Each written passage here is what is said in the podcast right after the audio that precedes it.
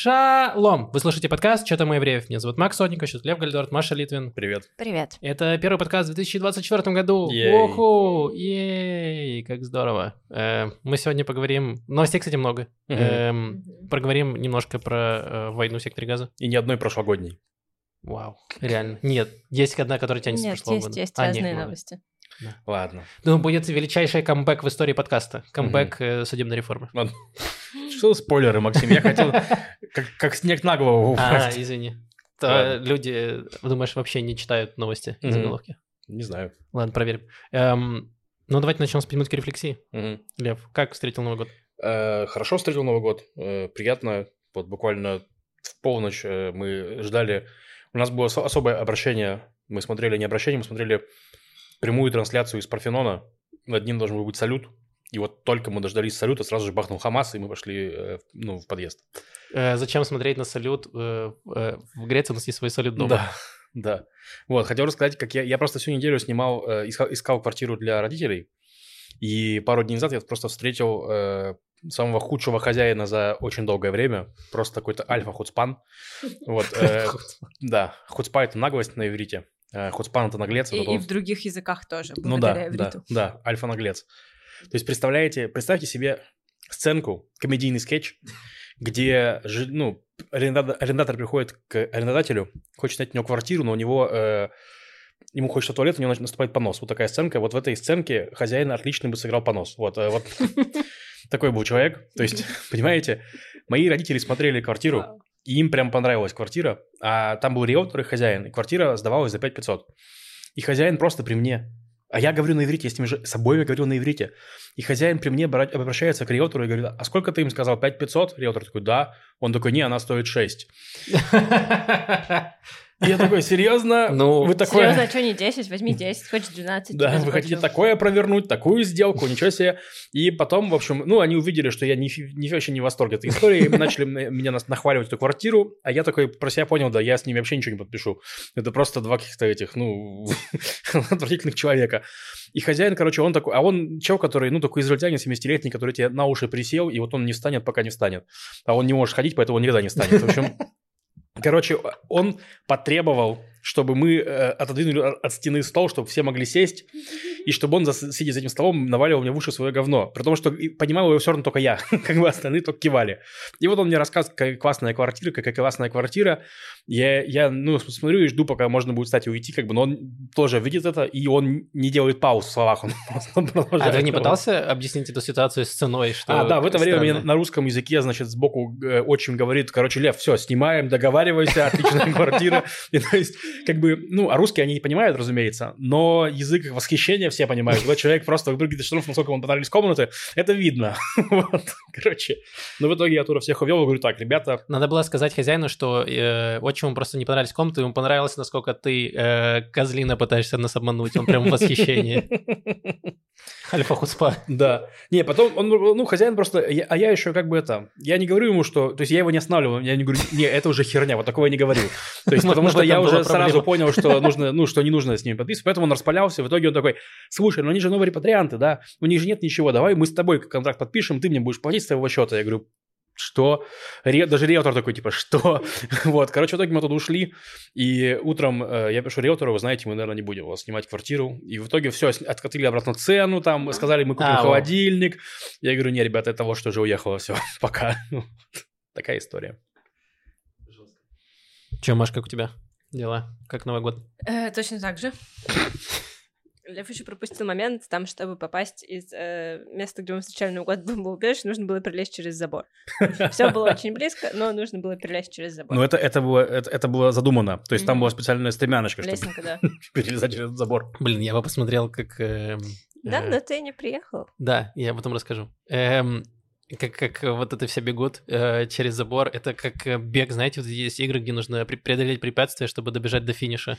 И вот вы все финишное, вы передаете эстафету, все перебегания. Да, но не было такого вайба. Все были на приколе, там кто-то, знаешь, еще с шампанским в руках, там фейерверки на все еще. Как бы там у нас ну, не было телевизора, проецировалось на стену. Мгм. Да, Э. Марк включил музыку из Хилла.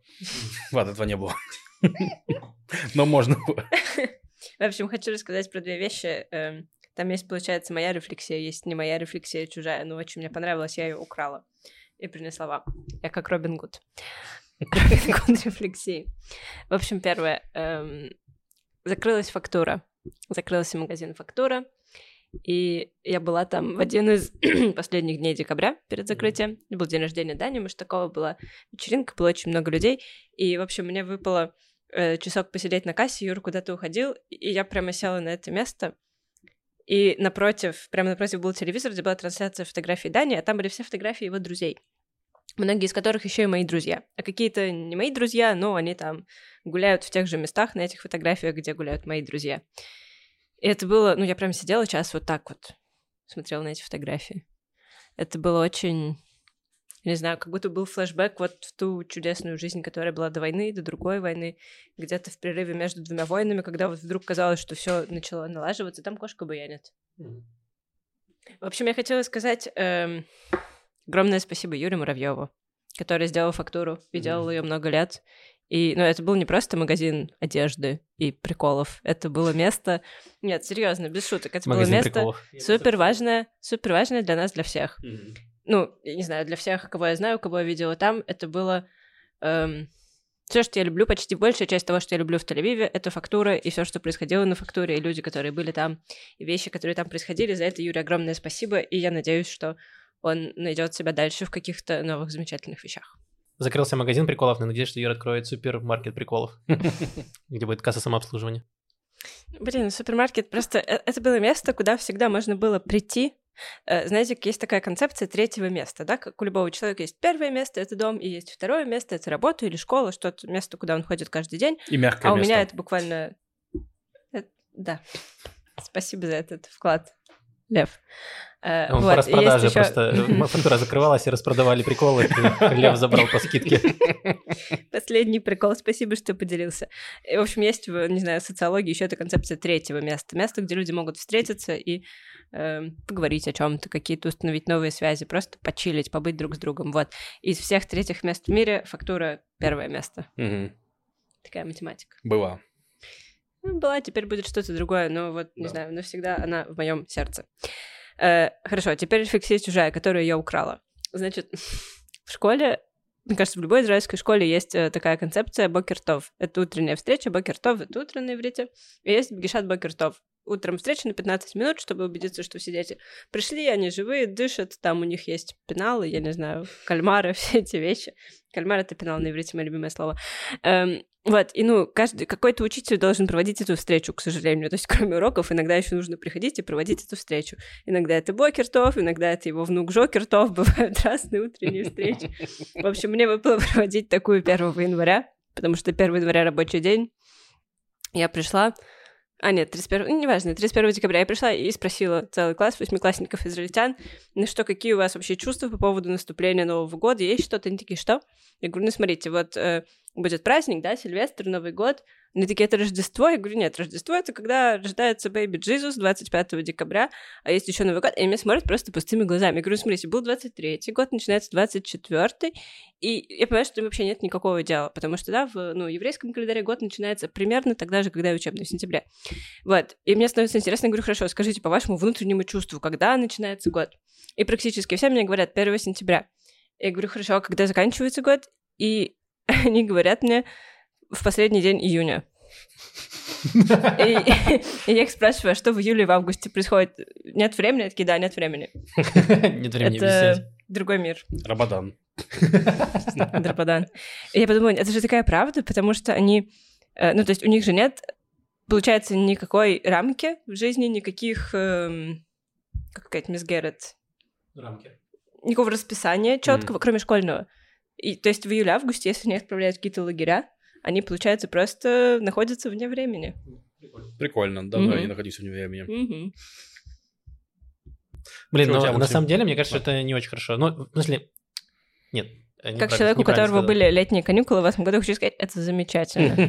Не, я про то, что говорю, э, Я думаю, что прикольно, когда у тебя есть Новый год зимой, что ты его отмечаешь, потому что Мгм. у тебя твой учебный год, который основной для тебя, как для ребенка, он разбивается, и у тебя есть э, какие-то моменты. Ну, есть ханукальные, ну, в принципе, тут есть ханукальные каникулы, ладно. Э, Нет, тут очень странно все устроено, потому что ханукальные каникулы, они обычно в середине декабря, а семестр кончается в конце января, и Да. просто кончается семестр алиф, и за ним сразу начинается семестр бет, и нет между ними никакой никакого разделения. Все каникулы, они в декабре и там в ну вот, марте-апреле. да. Э, Это ш- очень странно. Что прикольно, когда год у тебя разделяется, и ты можешь как будто... Ты видишь э, конец внутри, э, в- свет в Что? конце.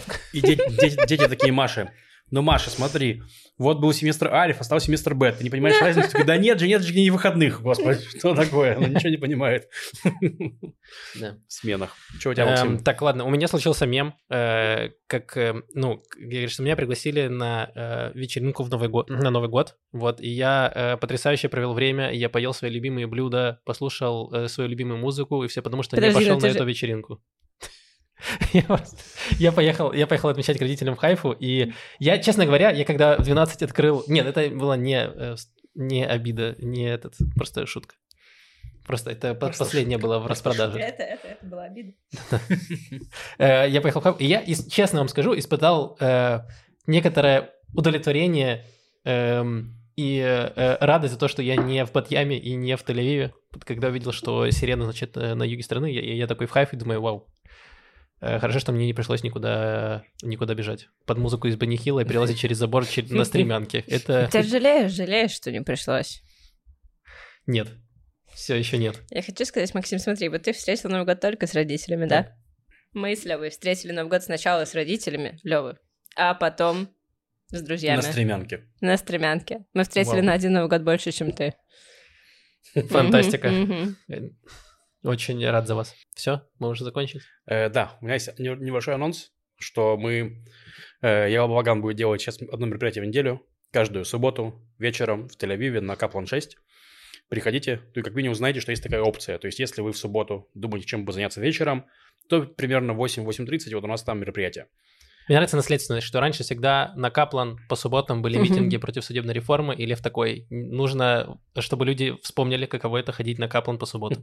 И давай делать. Митинги там продолжаются, если что. Но да. А в э, целом можно совместить. Можно совместить, абсолютно. Да, вот, в эту субботу, если подкаст успеет выйти, будет вечер историй. Э, Там будет В 10 эту историй. субботу 6 Классно. января. 6 января. 13 января будет шоу Ява Хамиши, э, которое я хочу переименовать в вечерний Тель-Авив, но у нас пока что арт-директор на каникулах, поэтому мы не можем. Но рано или поздно он выйдет, и мы перестанем называть э, шоу «Четверг», которое выходит в субботу, да. Ну, это случится. Я думаю, что как только вы его переименуете в вечерний тель что-то случится, и вы станете его записывать утром. В Батьяме. Возможно. Возможно, шоу проклято из- изначально. А через неделю, получается, 20 числа будет э, вечер стендапа, будет проверка материала. Там буду я, Максим и Юра Муравьев. Вот. Все так. Будет хорошо. Все, приходите.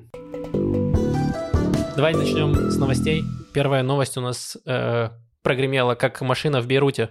Э, Вау. Вау, вот это подводка, а. Э, Я готовлюсь к проверке материала. Эм, Была э, нашумевшая новость про ликвидацию одного из э, лидеров политического крыла Хамаса. Ну, по сути, э, убит второй человек в Хамасе после Измаила Хании. Не по счету.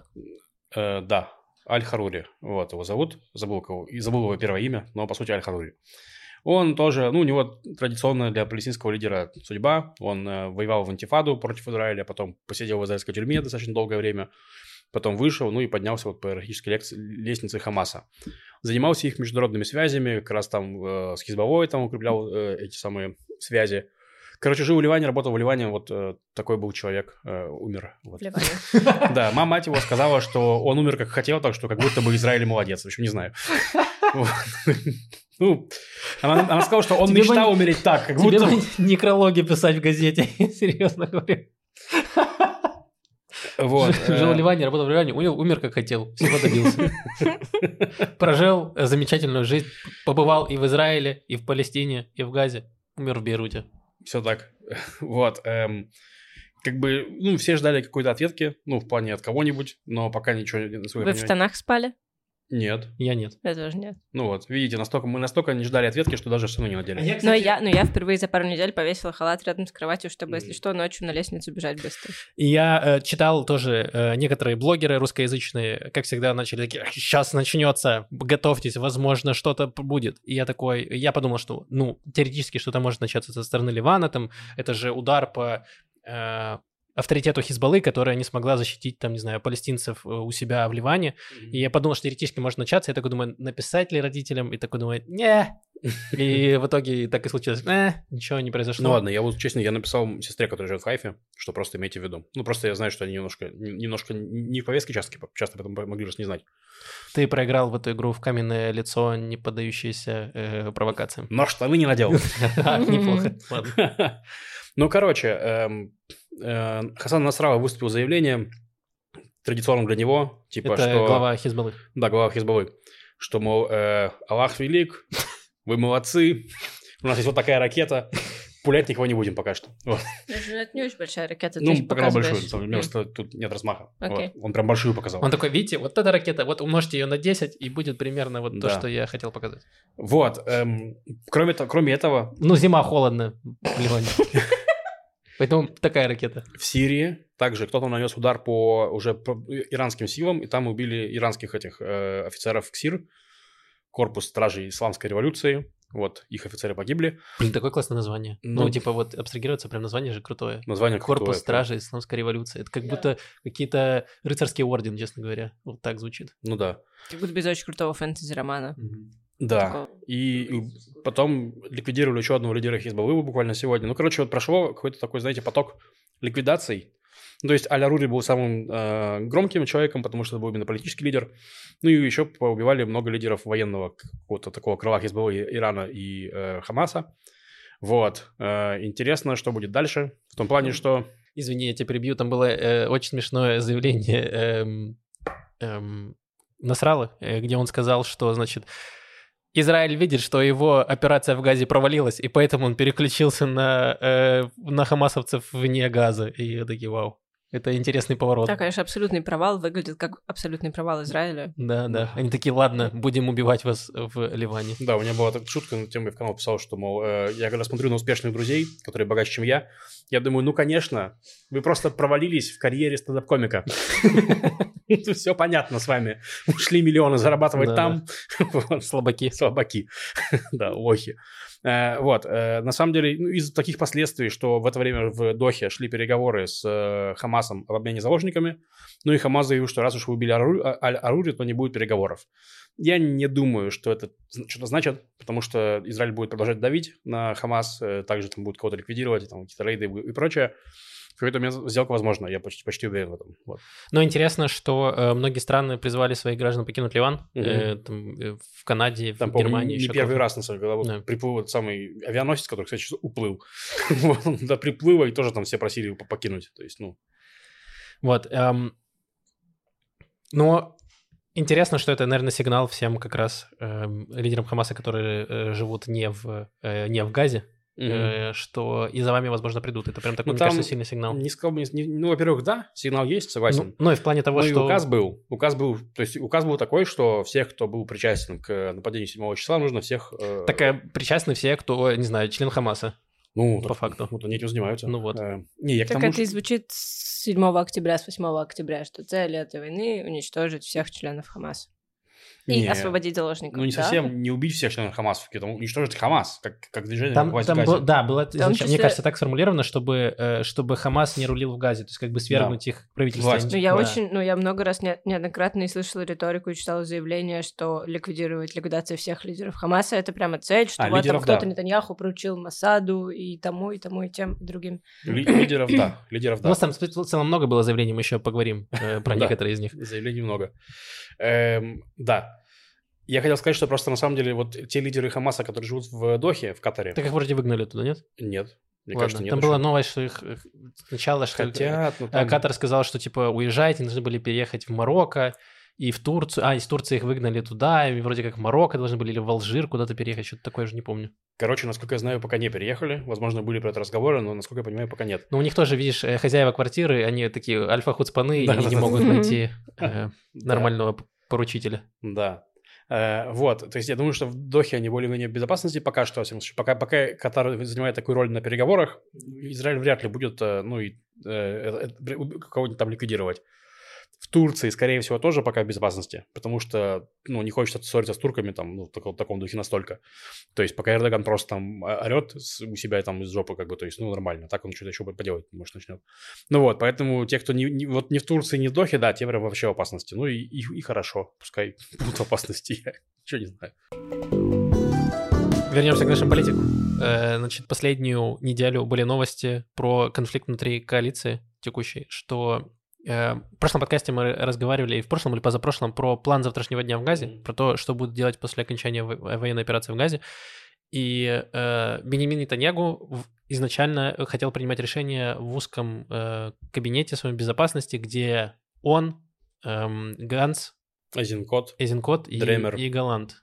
Дремер еще. А, ну, или, ну короче, их там 5-6 человек. 5 вот. человек.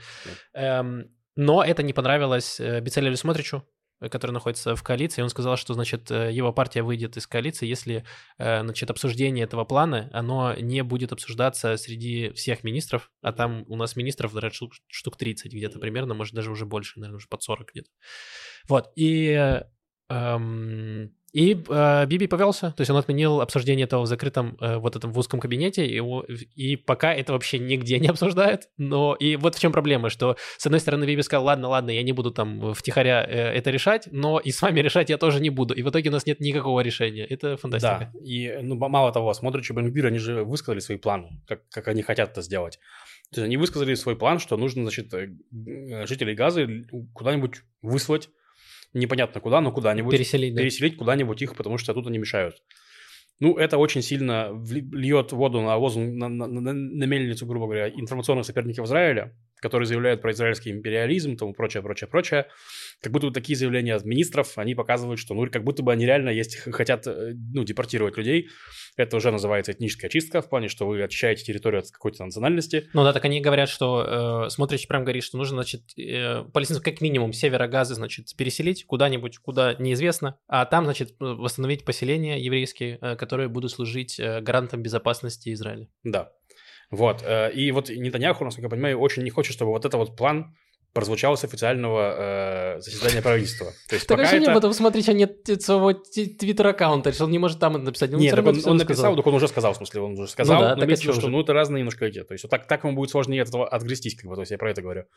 Но вообще, ну, очень неприятно то, что у нас во главе сейчас страны чувак, который очень боится будущего, и вот из- из-за угрозы смотрит, выйти из коалиции, он такой, так, так, все хорошо, снимаем планы будущего, не будем про это говорить. Не будем говорить про будущее. Вау, потрясающе. Лидер. Вау.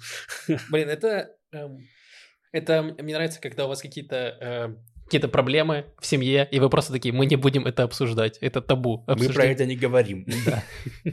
Э, этнические чистки в Газе, мы про это не говорим. Э, публично. Не выносим ссоры из избы. Да-да, именно оно. Э, проблема в том, что, ну, типа, как работает израильская, израильская журналистика, что все, что обсуждается в закрытых кабинетах, где-то через полчаса уже есть в прессе. Да. Э, Типа всегда, постоянно. Не, ну вот закрытый кабинет вроде более-менее работает. Ну, Ну, в окей, плане ладно. оттуда не, не выносится. Ну, а- окей, хорошо, там, где обсуждение министров точно постоянно. Среди министров это просто дырявое ведро абсолютно. Причем иногда сам э, выходит сам Бенгвир и сам говорит то, что там обсуждали. Ну, то есть не то, что он сильно скрывал все Ну да. эти э, обсуждения. Эм, ну, что я могу сказать? Ну, это фиаско, э, что у нас нет никакого плана. Или, возможно, он есть, но он не... Возможно, есть только в голове невозможно. Я правильно понимаю, что чтобы был план, нужно, чтобы согласились, в том числе и Да. Смотрич и Бенгвир. Ну, условно говоря, чтобы... Чтобы правительство ну, чтобы- одобрило план, ну, нужно, чтобы правительство- на него согласились вот эти довольно-таки крайне правые ребята. Ну, Мне кажется, тут есть две вертикали, условно. То есть есть военная э, часть, которая руководит э, Голланд и военные, и есть политическая, которая руководит Нетаньягу и коалицией. И Нет, но они если, между если, собой должны если мы говорим про условный день после, кто примет этот план? Я думаю, что ну, э, Кнессет, Кнессет точно поучаствует. Кнессет Точно должен, да. поучаствует. В каком формате? То есть нужно договориться с Смотричем и Бенгвиром. Да, Ну, что Ну, так понятно, почему невозможно договориться. Да не, мам, Маша, ну, там все чуть ну, более комплексно. Во-первых, чтобы о чем-то договориться, нужно, чтобы этот план хотя бы лежал на столе. Ну, в плане, чтобы он был, ну, что осязаемый. Потому что пока что у нас Нетаньяху, вот он был момент, что он раз в три дня делал заявление, что мы всех развалим. И причем вот я, ну, прикалывался над, того, над, над Галантом до этого, но потом я понял, что Галант, он приезжал в части военные, и там заявлял, что солдаты, мы всех развалим. Я такой, а, ну ладно, просто потом новость делают из-за того, что Галант заявил, что мы всех развалим. Но потом Нетаньяху стал записывать обращение к людям, где говорил то же самое. И это было гораздо страннее, потому что, ну, типа, что ты, ты нового ничего не сказал. А как он, он записывал? Он просто, э, как в ТикТоке, он включал, ну, типа, э, липсинг делал, Не, просто он такой, под... под- Привет, это Джонни Нокс, его сейчас мы всех развалим. А, я думал, Подождите, он в смысле, в смысле под обращение развалим? Галанта Да нет, просто ну, рот открывал. что уничтожим Хамас, имеется в виду, это имел в виду. Так вот, там, собственно говоря, ну, конечно, им нужно будет, но, условно говоря, вполне может быть, что будет какой-то мирный план, который э, будет приемлем. В этой игре гораздо больше акторов. То есть есть, условно говоря, Израиль, есть, условно говоря, те, кто будут властвовать в Газе после э, Хамаса. Например, это может быть там палестинская автономия или коалиция арабских стран, или Израиль, или, ну, короче, там много вариантов. Есть, условно говоря, американцы или, э, или допустим, Саудовская Аравия, которые будут давать деньги на то, чтобы Газа потом жила вообще, потому что это просто бездонная бочка для денег. И вот это все, все эти акторы должны согласиться. И, например, Кнессет может проголосовать и даже в текущем э, составе, он может принять этот план. То есть, там, может быть, я этот Лапид поддержать, Ганс поддержать, э, Смотрич и Бенгвир уйти. Просто коалиция развалится, а я не поддержит. Но просто Нетаньяху не хочет, чтобы у него коалиция развалилась заранее. То есть, А я хочу. Поэтому ты и не Биби. Да. Он боится, Здесь что он потеряет власть. То есть он боится, что он потеряет власть, и поэтому он э, идет на поводу. Это и печальное самое. То есть вот и все. Все так. И там было еще интересное. Галант отчитывался, мне кажется, или в- перед министрами, или перед Кнессетом. И э, его спросили про то, что будет, значит, э, э, после, эм, после того, как свергнут Хамас, э, кто придет к власти. Может ли, а, может ли это быть э, э, палестинская автономия Махмуд. Аббас? И он ушел от ответа, сказал, что это будет точно не Хамас. То есть он не давал категоричной оценки, как это делают, э, делал э, Нетаньяху и делает Смотрич, где они говорят, что не- палестинцы не будут, значит, э, э, у власти в Газе. То есть палестинцы имеется в виду палестинская автономия, либо Хамас. И, ну, опять же, это грустная-грустная история, что у нас нет никакого плана, и мы просто пока бомбим газу и э, убиваем хамасовцев, и на этом все. А там как-то, ну, на ходу что-то... Это, это мне нравится, это как иногда как комик. Ты приходишь э, на открытый микрофон, и ты такой, в принципе, шутка есть, она в голове, но ты ее не выписывал, потому что впадлу. И ты такой, ну, на ходу что-то, как, ну, как пойдет, э, атмосферой, ну, там как-то добью на, на ходу. И ты приходишь на открытый микрофон, где три человека, и ты такой, «М, кажется, ничего не будет. Маги- магии не случится. Э, Коннекшена не будет. да, э, и мне кажется, что вот Биби примерно так. Вот он э, думает, что сейчас он там как-то на ходу, на волне, там что-то запрыгнет, там что-то как-то все выйдет, и все будет по красоте, а, Ну, по-моему, все ладно, плохо. У меня на самом деле все-таки более нормальные ожидания. Ну, скажем так, я, возможно, оптимист по жизни. Но просто сейчас израильское общество настолько хочет э, какого-то решения. То есть э, в плане э, поддержка текущего коалиции минимальная. То есть там по всем вопросам они получают типа там 45-50 мандатов, грубо говоря. То есть ми- минус 15, минус 20 мандатов от текущего э, уровня. И поэтому для политиков в Ликуде, во власти, которые сейчас находятся, типа там вы как- какое-то решение принять, в чем-то, в каком-то решении поучаствовать, это их карты в будущем поднимет очень сильно. То есть, вот, мне, мне кажется. То есть, я понимаю, что это не будет решение в духе, типа, привести палестинскую автономию. Это, оно, ну, это, скорее всего, решение, которое не сработает с военной точки зрения, потому что не, не удержит власть. Но там...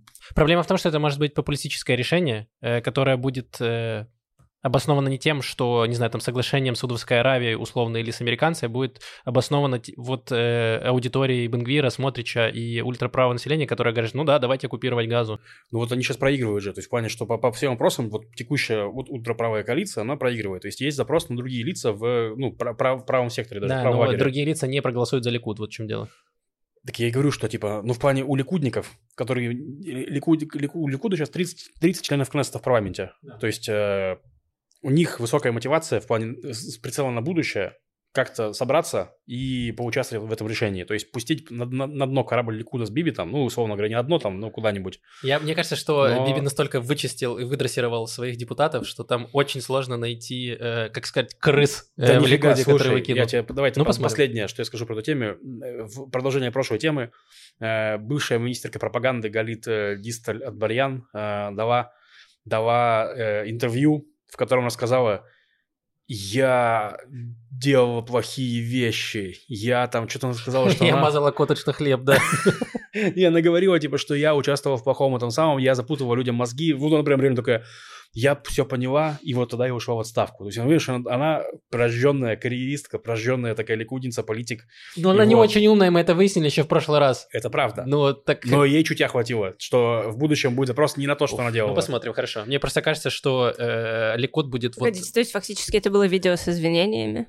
Примерно. Ну, не не извинение, но такое признание, признание вины, скажем так, Да. некоторые, признание ответственности. Что Исповедь, Уже, я что уже это. неплохо, да. Ладно, То есть понятно, признание что ответственности делала... приятнее, чем видео. Ладно, мы посмотрим. Да. Но мне кажется, мое э, предположение, что Ликут будет драться за ультраправый э, лекторат, вот тот, который бенгвировский и Мгм. смотричевский. Вот мне кажется, что они больше туда полезут. Ну, Ну, посмотрим. Вот да. Я надеюсь, что ты прав. пишите в комментарии, друзья, что, Да. вам, что вам кажется. Что вам кажется? Возможно, они скажут, что э, мазать э, коттедж на хлеб это вообще нормальная идея. И ей не Я стоило согласна. извиняться. А в чем, в чем проблема с коттеджем на хлебе? Пожалуйста, объяснись.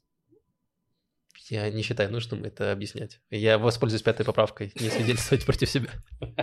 Не свидетельствуешь про коттедж. Коттедж — это творожок, я поясню для наших неизраильских слушателей. Так, еще есть новость э, про то, что Израиль обвиняют в геноциде. Это не новость, но на Израиль подали э, в суд за то, что э, Израиль совершает геноцид э, палестинцев. Это сделала ЮАР, э, ЮАР эксперт по э, э, геноцидам и притеснению э, меньшинств. Э, Значит, э, в чем Израиль согласился э, присутствовать, ну, как Посудиться. за- защищаться, да, э, в суде. То есть они могли просто проигнорировать и сказать, э, вы все врете. Да, Ну, Израиль мог, Израиль мог просто сказать, что э, пофигу пока. да, да, там что-то сами разберетесь. Ну, как, в принципе, делает СУОН, условно, с их резолюциями всем насрать.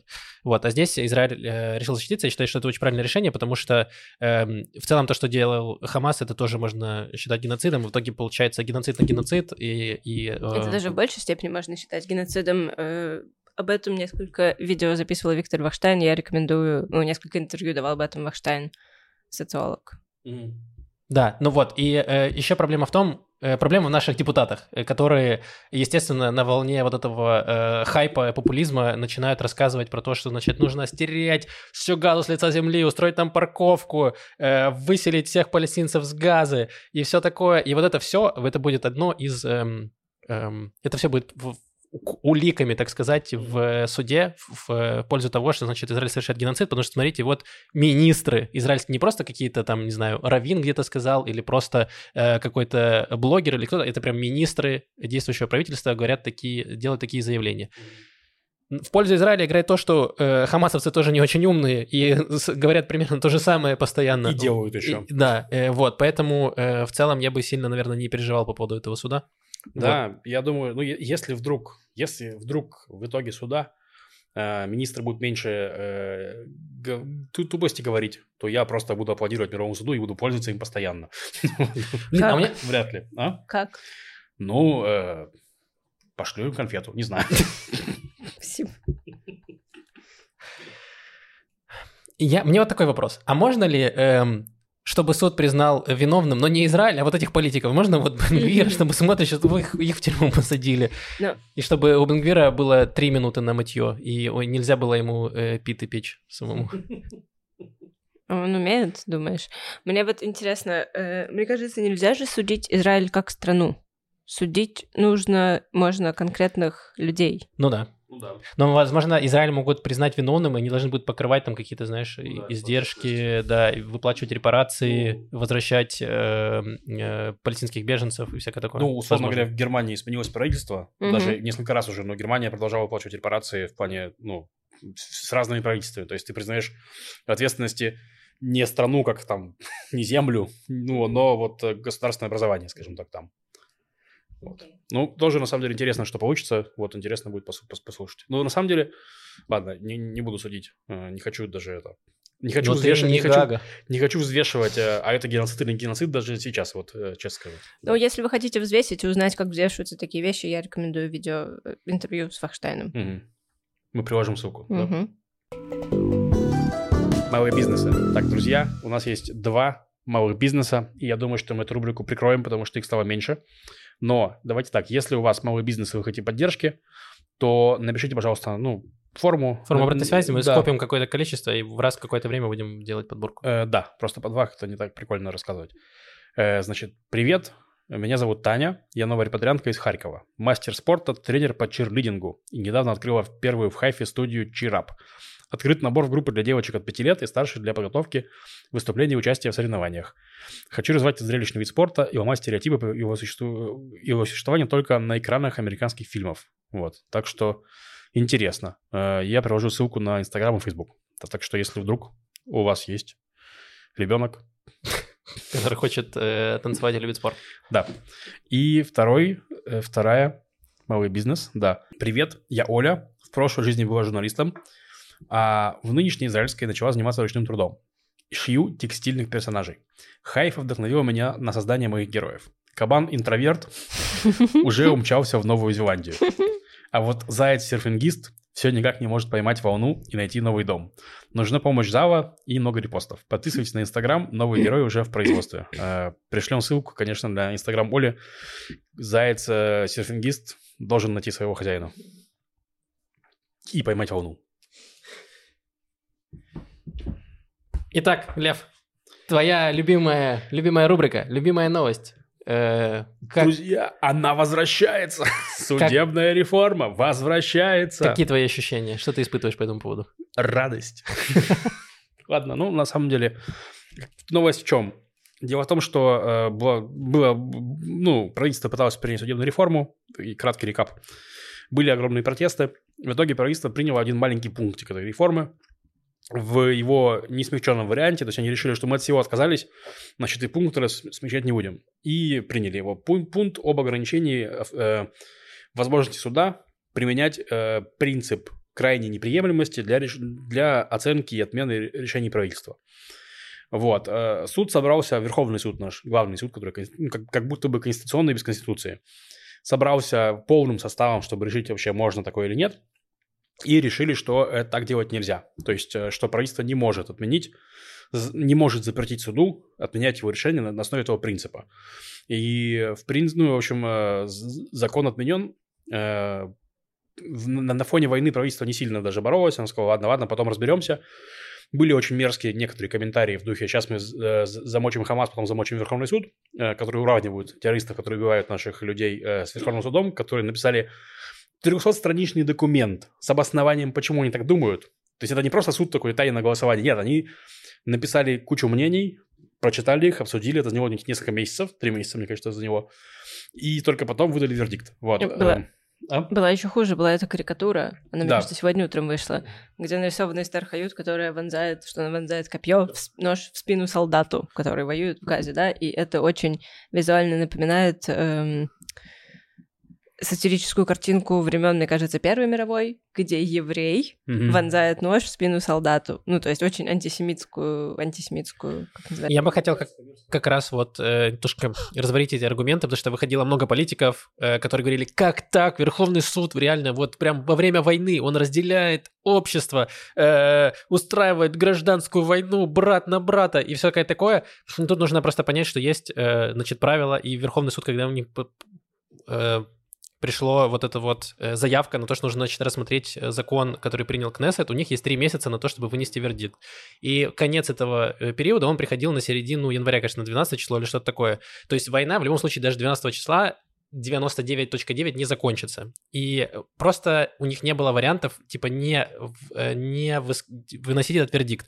Была опция у правительства как раз отозвать этот законопроект, поставить его на паузу, пока не закончится война, чтобы э, Багац сейчас не выносил решение, потому что был слив... Богатство. Богатство, извините, да. Эм, потому что был слив еще несколько недель назад, что как проголосует Багац в итоге. То есть правительство знало, что э, закон отменят, но они решили ничего не делать. Там только Дерри в попыхах пытался провести новый закон, который позволит э, выносить э, решение не в течение не трех месяцев, а шести или что-то такое. Вот. Но в итоге они этого тоже не приняли. И э, сейчас, ну, пытаются, не знаю, они либо держат людей за идиотов, либо сами идиоты, когда говорят, что, значит, вот суд виноват, что он это сделал. Суд просто, ну, соблюдает свою правила. работу. Да. Ну, как-то очень странная, очень странная претензия. Нет, были высказывания политиков, разумеется, они не могли не быть. Но волны не было. Ну, в плане, знаешь, Если бы это было в мирное время, у нас бы сейчас, ну, были протесты, митинги, мы бы сейчас воевали друг с другом. Еще плане, второе ну, хочу сказать актуально. по поводу... э, Значит, вторая была претензия про то, что, смотрите, из-за того, что комиссия по набору судей э, не изменилась, Да. то, значит, э, у нас слишком много левых судей, а консервативные судьи, значит, в меньшинстве, и они не могут отменять такие законы. Но э, 12 из 15 судей проголосовали за то, что, что э, богат вправе отменять основные законы. Что такое основной закон? Это наш аналог Конституции, который можно принять э, обычным большинством в Кнессете.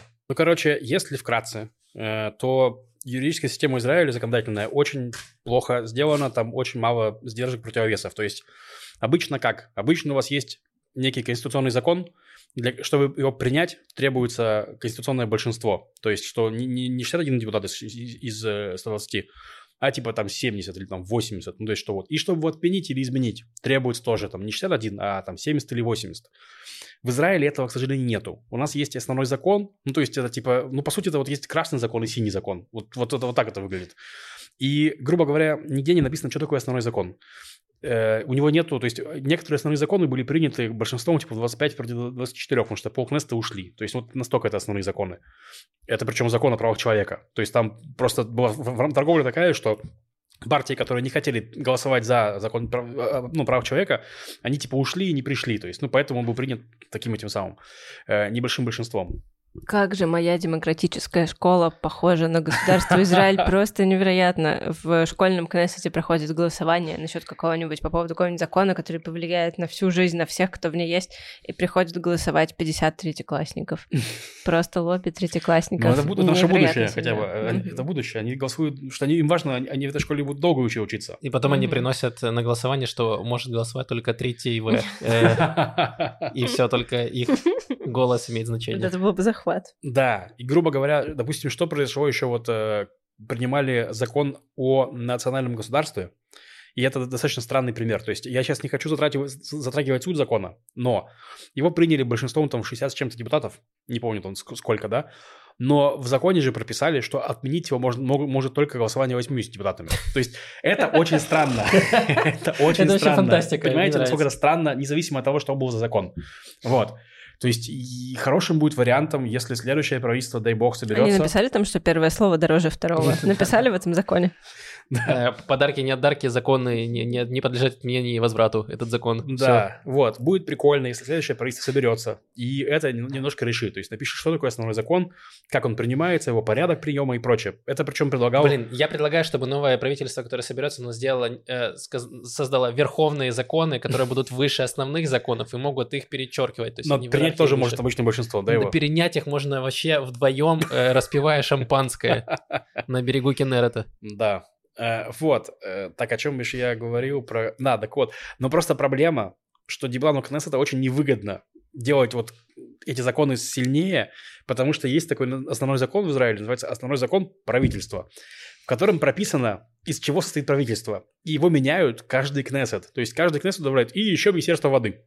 И Министерство национального этого самого... И Министерство бамбы. И министр Пердун. Вот просто нужен в этот раз Министр без точно. портфеля, еще ему нужен еще один министр без портфеля, а тот не справляется, не может удержать его. Да. Министерство забытых портфелей.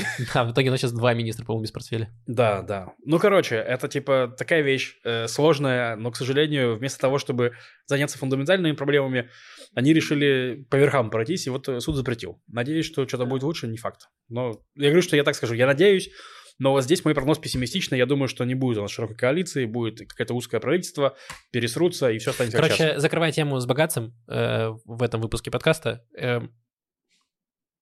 большинство судей, даже э, консервативных, они все равно сказали, что э, богатцы имеют право отменять вот эти основные законы, которые принимает правительство. То есть это просто многие говорят про то, что вот сейчас наступила диктатура суда, и суд узурпирует власть, и все такое. Но вот мы видим, что даже правые, условно правые э, судьи, они тоже понимают, что э, должно быть разделение э, власти, и что суд имеет право отменять решение правительства, даже когда они говорят, что это какое-то основное решение, которое, значит, э, нельзя отменять. Да, ну а тем... был в один голос. Не, не, не, нет, там больше. 12 из 15. За это 12-15, и про один голос, это, кстати, вообще fake news. Там, на самом деле, больше, даже то, то решение тоже полежало не 8 против 7, а там, по-моему, 10 против, ну, вот 5, там что-то такое. То есть там, короче, э, своя, своя игра. И я еще последнее скажу про э, суд. Sorry, долго, да. Э, пос- Лева, мы знаем, ты очень долго терпел. Я прям ждал этого, елки-палки, вы бы знали. Тем, кто думает, что судебная диктатура, потому что суд отменяет решение Кнессета, отмена и, ну, короче, нельзя путать законодательную функцию, законодатель- законодательную инициативу и контролирующую функцию, потому что суд не может принять закон. Суд, у него, он не может этого сделать. Это представьте, что если вы ведете ребенка и э, не даете ему выйти за, э, ну, на дорогу, вы его одергиваете, каждый раз, что он выходит на дорогу. Или вы ведете ребенка за руку. Вот когда вы ведете за руку, это вы, у вас инициатива, вы им управляете. Если вы одергиваете, это вот контролирующая функция, это разные вещи. Еще упрощая, может ли суд запретить нам срать? Э, нет. Хорошо. Теперь э, я если спокоен. будет закон, который запрещает нам срать, суд может его отменить. Слава Я- богу. Это есть. Да, и еще есть один закон, который суд тоже э, поправил, скажем так. Был закон о э, признании премьер-министра не- недееспособным, который сказал, что признать премьер-министра недееспособным может только огромное большинство всех везде. То есть там сколько-то дофига в Кнессете, там три четверти Кнессета, три четверти кабинета, там, короче, очень сложно признать, что И, премьер-министр и сошел Барак ума. Обама должен прилететь и сказать, что да, подтверждаю, Ну, да. премьер-министр сошел с ума. И Барак Ну. Обама, и его дети. И, и Генри Киссинджер. И красная корова без единого пятнышка Да, должна пойти Вот они все. на заседании Кнессета. Они, они должны это спеть, иначе не считается. Э, Этот закон он был принят, да, в последний год, недавно. Да, да, недавно. Мгм. Ну, то есть, о- очевидно, то есть, как Нетаньяху опасался, скажем так, заговор со стороны юридического советника Кнессета, который бы признал его нелегитимным, недееспособным из-за юридических дел, отстранил бы его от власти. Поэтому вот это дело запретили. Суд сказал, что окей, закон странный, как хотите, но э, он, он вступит в силу со следующего Кнессета. То есть, потому что нельзя так, что вы меняете правила на ходу, подставив их под себя, что мне, ну, вполне похоже на правду. То есть, вы, вы как Кнессет можете принимать тупые законы, если они не противоречат другим законам. Окей, ваша задача, ну, ваше дело, это ваш, ваша жизнь, ваша работа. Но, Блин, пожалуйста... ну это же э, ты подлаживаешь свинью э, следующему правительству. Вот, например, сейчас следующая коалиция понимает, что они не выиграют выбор, и они такие... э, а пусть они все... э, Следующий Кнессет все должен правительство приходить голыми на заседании. Вот так вот. И, э, И танцевать. и отрубить себе левую руку. Не знаю. Ну что-то Ну, вот такое. так вот. Ну, там, возможно, будут другие причины отменить этот закон. Ладно. Возможно, принцип крайней неприемлемости. Все наломал этот, суд. все, мы закончили э, с такими новостями. э, грустными и сложными. Маш, какие у тебя есть новости для нас? Ты не будешь рассказывать про университет, про Гарвард? А, точно. Э, так, короткий follow-up по поводу антисемитизма и э, университетов, колледжей в Америке. Значит, э, было, три, было три всадника апокалипсиса, которые не могли сформулировать, что призыв э, к геноциду евреев — это плохо. Эм, и двое, и, и второй из них уже уволен. Значит, эм, ректорка университета э, Гарвард, эм, чернокожая женщина, Мне которая... кажется, она президентка, Да, а не ректорка. президентка. Президентка? Хорошо, ладно. Она президентка Гарварда, и ее в итоге уволили. Э, Там было целый э, ворох обвинений. То есть сначала ее обвиняли в антисемитизме, а потом ее обвиняли в плагиате, в ее, э, мне кажется, докторская работа. В общем, Было её- очень смешно с антисемитизмом, что ее обвиняли в антисемитизме, а все, кто ее поддерживает, говорили, нет, вы ее обвиняете, потому что она чернокожая женщина. И, если честно, это просто... Я каждый раз... Я еще чувствую- фамилия у нее гей, да. Да, еще Да. и гей. Короче, мне кажется, что просто голова делает... То есть опять какое-то это пакетное мышление, как будто бы все идет просто вот в таком одном пакете, и если человек э, поддерживает левые ценности, и если человек чернокожая женщина в академии, что, ну да, непросто, то ничего плохого он сделать никогда не может. Тут, мне кажется, это индульгенция им- просто на всю жизнь вперед, и можно э, списывать академические работы. И причем, ну тоже, я посмотрела на вот эти вот э, цитаты, которые она целыми абзацами копировала из других работ.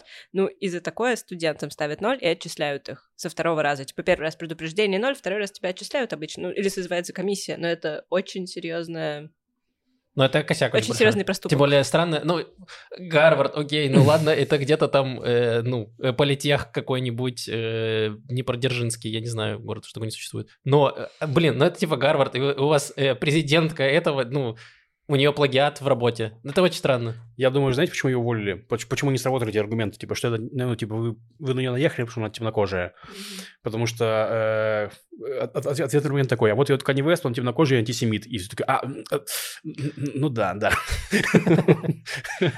Причем, мне кажется, она сама ушла в отставку. Под давлением. Ну, под давлением. Ну, Ну, может быть. Короче, и она написала колонку в Нью-Йорк Таймс, где написала, значит, что мне Она сама ее написала. Возможно, она взяла что-то от Kanye West, потому что... эм, Она упинала Джона Хилла, да? Скажи, хорошо, можешь списать, но не слово в слово, чтобы не заметить. Эм, Да, значит, она сказала, что ей э, поступали угрозы и оскорбления, и, э, и она очень сожалеет, что она э, не сумела осудить э, антисемитизм, и что, ну, значит, что ей стоило осудить, конечно, более жестче Хамас, и э, что она, нужно было осудить антисемитизм, но она сказала, что она попала в ловушку на, на слушаниях в Конгрессе. Я думаю, вот эта ловушка, конечно, как тебя спрашивают, является ли призыв к геноциду евреев, типа, э, буллингом и э, травлей? Так, Лову- Ловушка катарских денег. Ну да. Ну, я, э, я читала немножко об этом, немножко, не хотелось читать немножко. Насколько я понимаю, там действительно была некая ловушка, потому что она туда, они все пришли на эти слушания не как вот, не как Клодин Гей она пришла, она пришла как представительница Гарвардского университета, и перед этим там э, им читали лекции адвокаты, юристы, что ты не можешь говорить этого, этого, этого, этого, потому что если ты это скажешь, ты подставишь весь университет, и, ну, а-та-та. Короче, не признавая... Корпоративная, в общем, не признавая какая-то вину. лояльность. Не признавая вину, Да. а, да. Ну, Короче- когда тебя спрашивают, является... Ты же не признаешь вину. Я же не сказали, э, вы- у вас в университете призывают к геноциду. Короче, перед ним выступал адвокат, сказал, так, пацаны не извиняются. Ну, она же женщина. Да, получается, уволили из Гарварда темнокожую женщину, она еще и гей.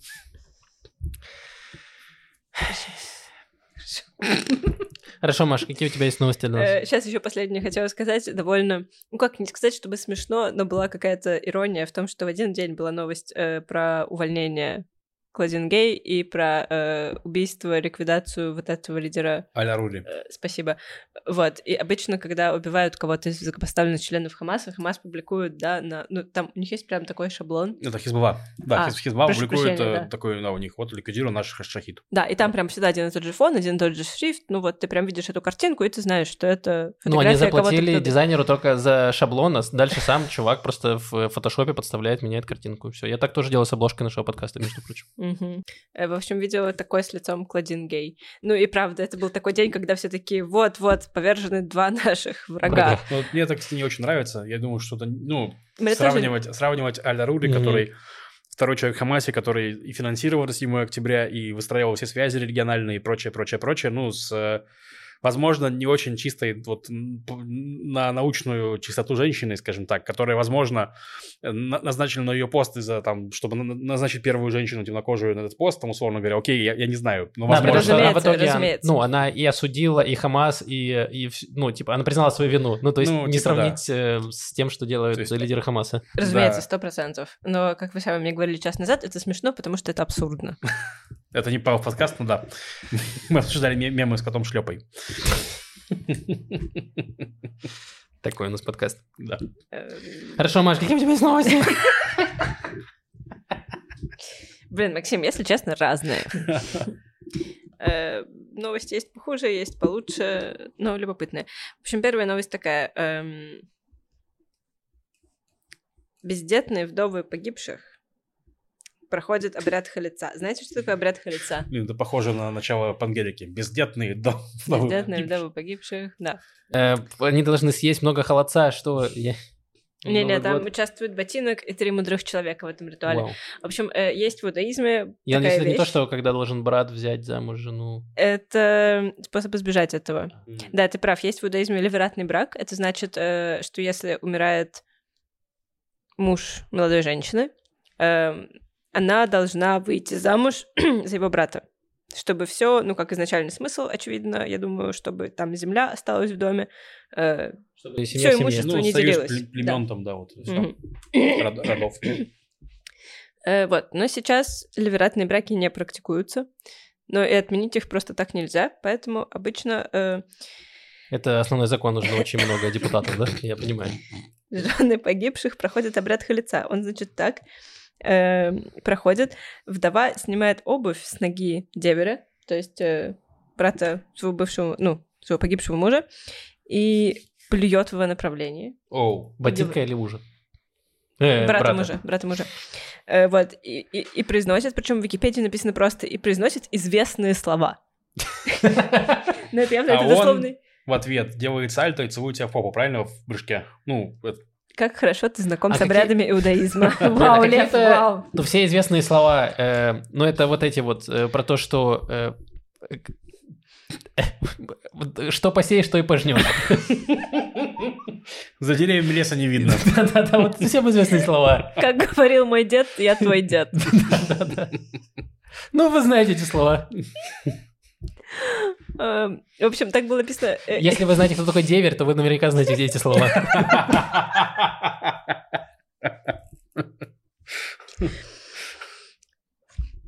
Я не в первый раз встречаю эту формулировку в Википедии. Я думаю, что это просто калька из какого-то еврейского выражения, потому что очень часто в, э, допустим, если где-то в Талмуде, где-то еще кто-то произносит какое-то заклинание, есть, там есть много рассказов про битву чародеев, есть история про Иисуса, в том числе, очень интересно. Вот, и часто, когда какой-то герой произносит заклинание, говорится просто «он сказал то, что он сказал». И эта фраза означает, что там прозвучало магическое заклинание. Ну, типа, кто А знает, что, тот если это знает. прям буквально? И она снимает ботинок, плюет ему, и я говорю известные слова. Погодите, ну деверь это же самец дерева, правильно? Да. Хорошо. Рад, что мы с ним разобрались. Самец двери. Лёва, не Да. путай. В общем, она ему, значит, говорит слова такие. э, «Да будет воля Всевышнего на то, чтобы дщери Израиля не нуждались ни в левратном браке, ни в халице. И должны наблюдать за этим трое религиозных судей, три, ну, видных человека. И он такой прям, ага, ботинок сняла, так, нормально. Так, плюнула. Нет, подожди, набери слюны побольше. Эм, Вот, такие, такие интересные вещи происходят. Э, Если женщина этого не сделает, то она не может повторно выйти замуж, будет считаться соломенной вдовой, и у нее, ну, прав никаких особо не будет в этом обществе. Соломенная вдова. Соломенная вдова. Вау. Ну это Я же не знаю, это- это са- самка салонки. Господи. Нет, это жена законодателя салона. Блин, а есть фетровая э, вдова?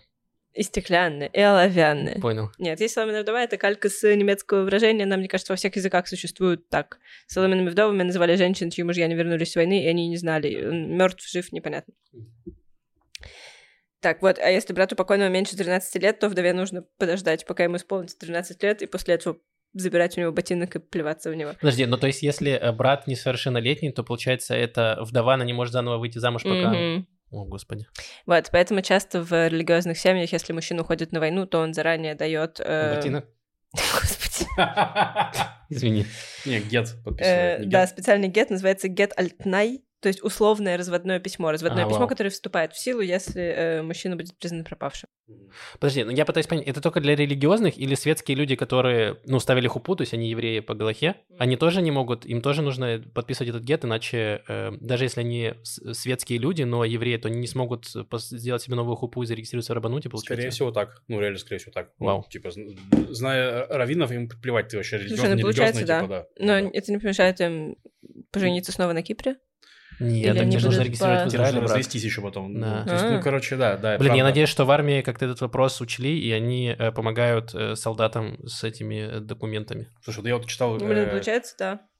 читал, когда, э, господи, мемуары, ну, военного равина Горина, он там прям, у него целая глава есть, как он с этими, ну, вдовами носился, и регуляции писал там Да. далее, то есть, да. Да, действительно, галактическая специфика.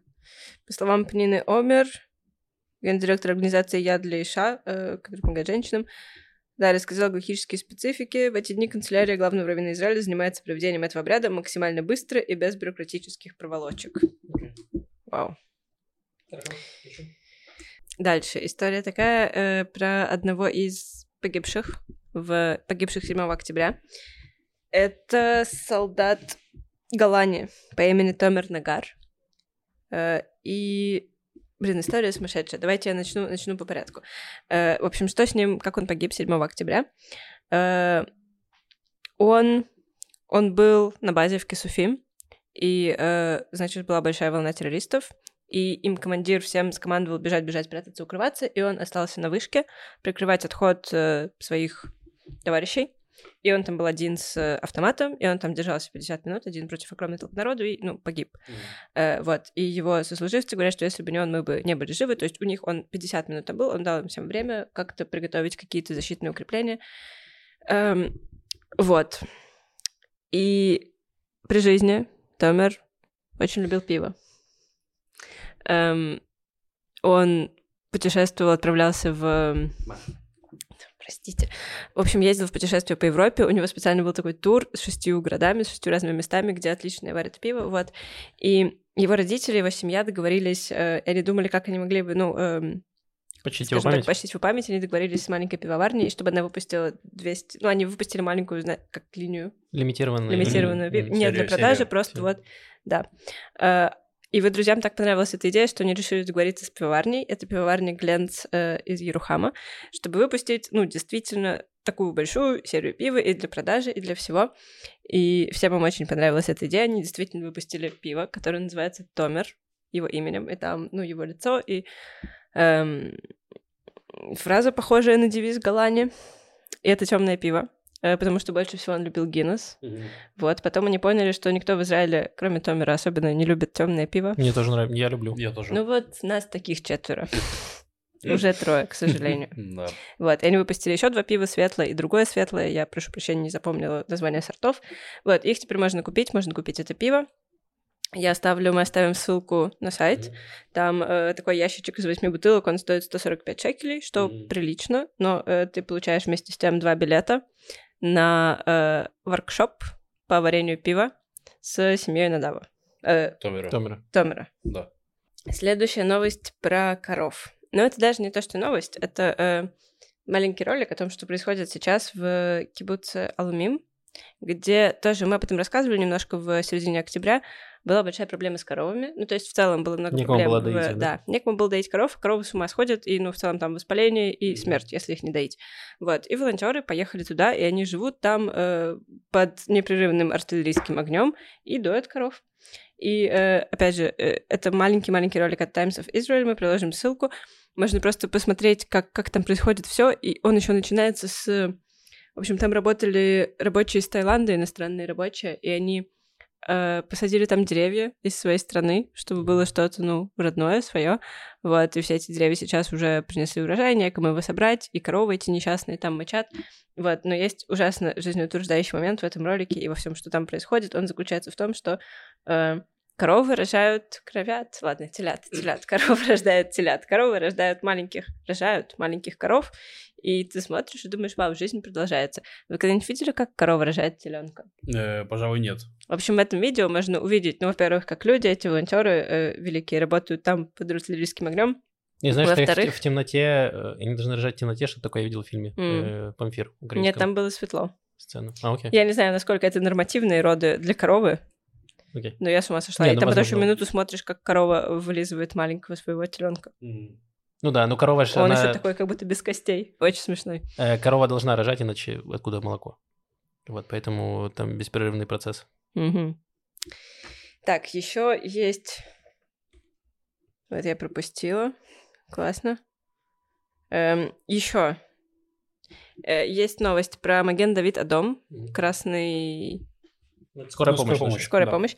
Э, Они просят людей, которые недавно переболели короной, сдавать плазму, то есть, ну, сдавать кровь, но сдавать плазму крови, э, для того, чтобы можно было лечить очень пожилых людей, которые тяжело переносят корону, потому что сейчас очередной Мгм. штамм, очередное все.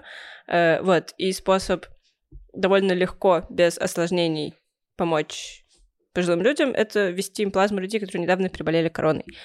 Э, К сожалению, нужно звонить, чтобы записываться туда, потому что я как раз недавно переболела короной, я увидела эту новость, ну, стало понятно, так вот для чего это все было. Вот, и увидела телефон, мне так не понравилось. Я пошла, погуглила, проверила, может быть, там у них на сайте, как-то можно, на сайте нельзя, на сайте они сказали, скачай наше приложение, в нем можно все. В нем Такая, можно позвонить. Приложение называется телефон. В общем, я скачала приложение, там, чтобы зарегистрироваться, нужно указать имя, фамилию, туда зовут, телефон, прям все про себя. Э, вот, ты его скачиваешь, и там внутри очень красивые кнопки, прямо, ну, красивый дизайн, есть кнопка, там, пожертвовать кро- кровь, есть кнопка это, есть кнопка то. На каждую кнопку нажимаешь, и там открывается внутренний браузер в приложении, и он говорит, тебе невозможно найти эту страницу. Э, в общем, пришлось-. Пришлось звонить по телефону, я подумала, ладно, я хочу помочь кому-нибудь, я позвоню по телефону, я позвонила по телефону, мне позадавали вопросы, и мне сказали, тебе перезвонят. То есть нужно еще и брать трубку, когда Блин. позвонится незнакомый номер. Но, эм, опять же, мы приложим номера телефонов, если вы болели короной. Я так понимаю, эм, если у вас был положительный тест, и как минимум 14 дней назад у вас уже был отрицательный тест. То есть вы переболели, и прошло две недели минимум с последнего отрицательного теста. А максимум сколько не написано? Мне кажется, три месяца. Окей. Блин, в детстве всегда был уверен, что э, плазма это то, э, чем стреляют из бластеров. Да, я тоже, да, ты тоже мысли. Тут, блин, сдавать плазму, чтобы лечить корону. Ну, такой, что такой, мне все обманывали. В газе у нас ракеты закончились, снаряды, мы теперь плазмой обстреливаемся. Я привыкла, что плазма — это телевизор. Кстати, если у вас есть лишнее... Я готова принять пожертвование плазмой, потому что у нас сломался телевизор. Собственно, перестал А, работать. вау. Да. Э, так что да. Тем, кто болел короной, туда, тем, кто у кого не нужен телевизор. Меняю, меняю плазму на плазму. Так, хорошо, есть еще две небольших новости. Одна новость э, про попугая. Вы, надеюсь, скучали по таким новостям. Значит, что произошло? Есть такая женщина, Ясмин э, Ранан из Кибуца Бэри. И у нее был попугай. Она с ним жила 8 лет, вырастила его. Попугая зовут Напи. Это короткое сокращение от Наполеон. Вот. И 7 октября в общем, когда она вышла из бомбоубежища, клетка валялась открытой, попугая не было, она подумала, что его убили. А, вот, а недавно кто-то ей прислал ссылку, она увидела, что где-то, в общем, она где-то увидела на картинке какого-то солдата с попугаем, и как-то, как-то, и, в общем, они нашлись, они нашлись, э, эта женщина и солдат, который нашел ее попугая, точнее, солдат, которого нашел этот попугай, потому что попугай, рассказал солдат, просто пролетел к нему, опустился к нему на плечо, и такой, все, теперь ты мой человек. Вот, то есть заходил попугай с ним в туннеле газа. Ну, Наполеон уже должен был руководить. Да, ну, э, если честно, первый раз у Наполеона здесь был так себе, не супер успешный. Но второй раз Но холм в свой в у него есть. Э, вот, и я, когда я открыла эту новость, я думаю, вау, какая классная новость. Она еще называется Joyful Reunion, радостное воссоединение. И там видео, я думаю, вау, сейчас как мне это поднимет настроение. И я включаю это видео, и там идет солдат с попугаем, и за ним идет э, с камерой его товарищ, он приближается к этой женщине вручает ей попугая.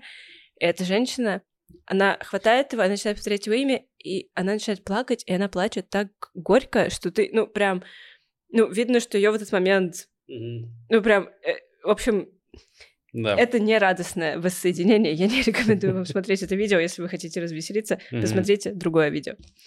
Э, Но здорово, что они снова вместе. Отличная история. Да. И, наконец, последняя новость. Новость науки фантастическая. Э, Спасибо моей маме. Моя мама прислала мне эту новость. Э, Значит, это исследование Института Вайцмана. Исследование Института Вайцмана. Что они исследовали? Они исследовали, как женские слезы влияют на мужчин. И выяснилось, как были какие-то предыдущие исследования, которые исследовали... Исследования, которые исследовали... Исследования, в которых... Я загнала себя в тупик. подтвердили. Эм, Не открыли, не подтвердили. В общем, ученые раньше исследовали. Спасибо, спасибо вам, э, вы лучший словарь синонимов.